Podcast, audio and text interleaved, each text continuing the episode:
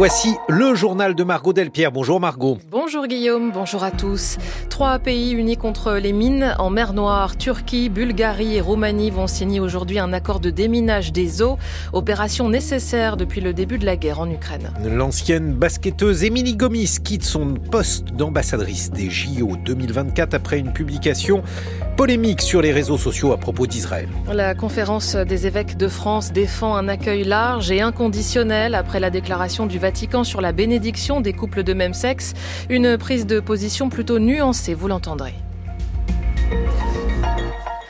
Quand les Occidentaux hésitent à livrer de l'aide à Kiev, c'est la force de la Russie qui grandit, prévient le président ukrainien Volodymyr Zelensky. Moscou multiplie les attaques depuis quelques jours, presque deux ans après le début de l'invasion. Onze blessés. Hier soir à Kharkiv, deux missiles russes ont frappé un hôtel de cette ville ukrainienne du nord-est, d'après les autorités locales. De l'autre côté de la frontière, l'inquiétude grandit à Belgorod, grande ville russe, où là aussi les frappes ukrainiennes se sont intensifiées. Près de 400 enfants vont évacuer à partir d'aujourd'hui. Autre conséquence de cette guerre, des mines dérivantes menacent la sécurité en mer Noire. La Turquie, la Roumanie et la Bulgarie, trois États riverains, vont lancer des opérations conjointes de déminage. Le protocole doit être signé aujourd'hui à Istanbul sur les rives du Bosphore, Marie-Pierre Véraud. L'inquiétude sur la sécurité de la mer Noire grandit avec l'arrivée des tempêtes qui risquent de disséminer les mines flottantes jusque sur les plages turques, roumaines et bulgares. Un risque pour les populations, mais aussi pour le trafic des navires de commerce ou de pêche Plusieurs incidents sont venus tirer la sonnette d'alarme, d'où l'intérêt de cette coopération entre ces trois États présentés comme une alliance défensive ne visant aucun pays, mais il faudra sans doute aller au-delà, explique Sinan Ulgen, directeur du think tank EDAM. Assumer cette opération ou le placer sous l'égide de l'OTAN a un sens politique parce que ce n'est pas une simple opération de déminage, elle va devoir être menée au sein d'une zone de conflit. Il va y avoir d'autres navires qui vont accompagner et peut-être des sous-marins pour protéger ces navires et les règles de déconfliction, surtout avec la navire russe de la mer Noire, vont devoir être mises en chantier. Le problème, c'est que l'on ignore la taille du risque, le nombre de mines posées par les deux belligérants est l'un des secrets les mieux gardés de la guerre. L'Ukraine a miné son littoral face à la menace russe, la Russie a posé ses propres engins et détache les mines ukrainiennes. Combien vogue ainsi son contrôle? C'est ce qui déterminera l'ampleur et la durée des opérations. Pas question en revanche d'accepter les deux navires démineurs que la Grande-Bretagne a donnés à l'Ukraine. Le président turc est jaloux de son rôle de gardien des détroits qu'il a fermé au passage des bâtiments de guerre. Israël est accusé d'actes génocidaires à Gaza. L'Afrique du Sud a saisi en urgence la Cour internationale de justice de l'AE, la plus haute juridiction des Nations Unies, pour que l'État hébreu suspende immédiatement ses opérations militaires dans l'enclave palestinienne plus de trois mois après le début de la guerre entre Israël et le Hamas. Selon Pretoria, Israël rompt ses engagements pris en vertu de la Convention des Nations Unies sur le génocide signée en 1948 à la suite de l'Holocauste. Plus de 23 000 personnes ont été tués euh, dans la bande de Gaza, en majorité des civils, selon le ministère de la Santé du Hamas.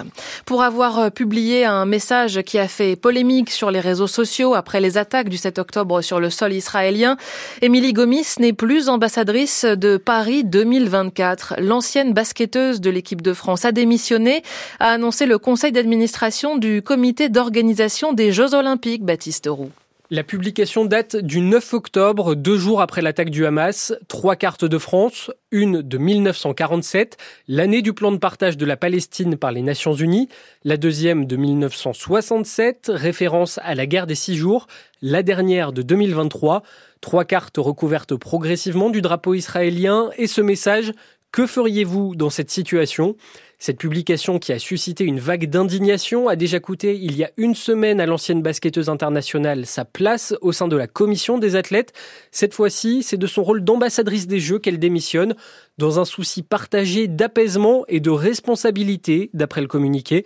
Ce n'est pas une grande surprise. Le 11 décembre dernier, le comité d'éthique du conseil d'administration du comité d'organisation des Jeux avait préconisé sa radiation, malgré les excuses de la vice-championne olympique, reconnaissant une maladresse, mais niant toute accusation antisémite.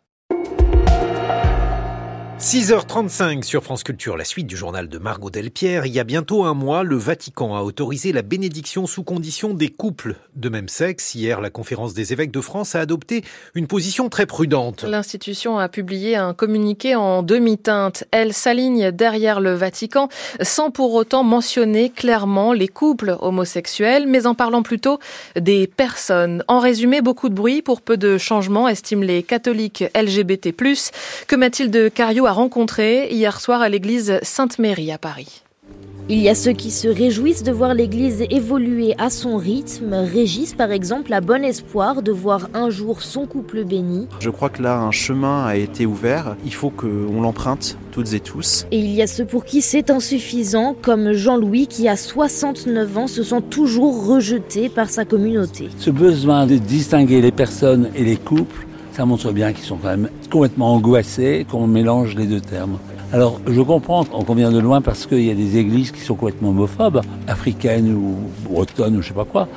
Mais néanmoins, en tant que vivant, homosexuel et chrétien, c'est infernal. L'important, nous dit Gabriel, responsable du collectif eucharistique LGBT David et Jonathan, c'est que cette bénédiction qui se faisait déjà de manière officieuse soit désormais officielle.